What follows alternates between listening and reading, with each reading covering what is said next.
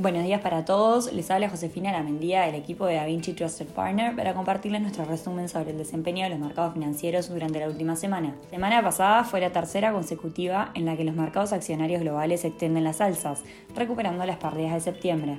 Los retornos están siendo impulsados por reportes corporativos del tercer trimestre en Estados Unidos y Europa que superan las expectativas de crecimiento de ventas y utilidades, lo que de momento disipa parte de los temores sobre una potencial inflación. En Asia los resultados fueron dispares. El índice Nikkei 225 de Japón cayó, mientras que el índice Shanghai Stock Exchange subió. En este sentido, en el plano corporativo a la fecha han reportado un 23% de las empresas del S&P 500, con un 67% de ellas superando las estimaciones de ventas y 81% reportando sobre las expectativas de crecimiento de utilidades.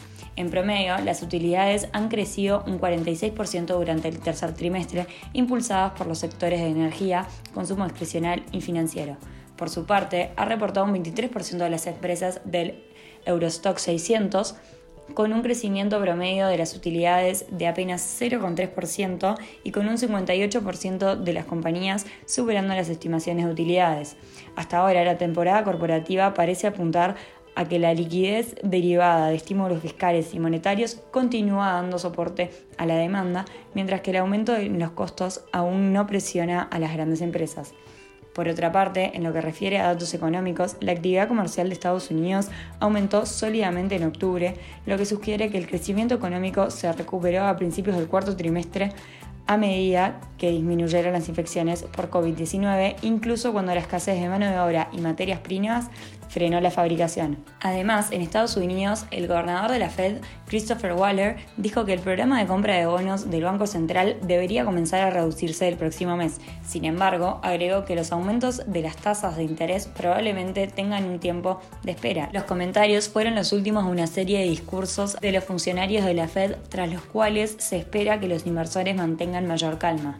Por el lado de Asia, en Japón el crecimiento de la actividad fabril en octubre se recuperó con respecto al mes anterior, mientras que el sector de servicios se expandió por primera vez en 21 meses después de una flexibilización de las restricciones por la pandemia de coronavirus en el país.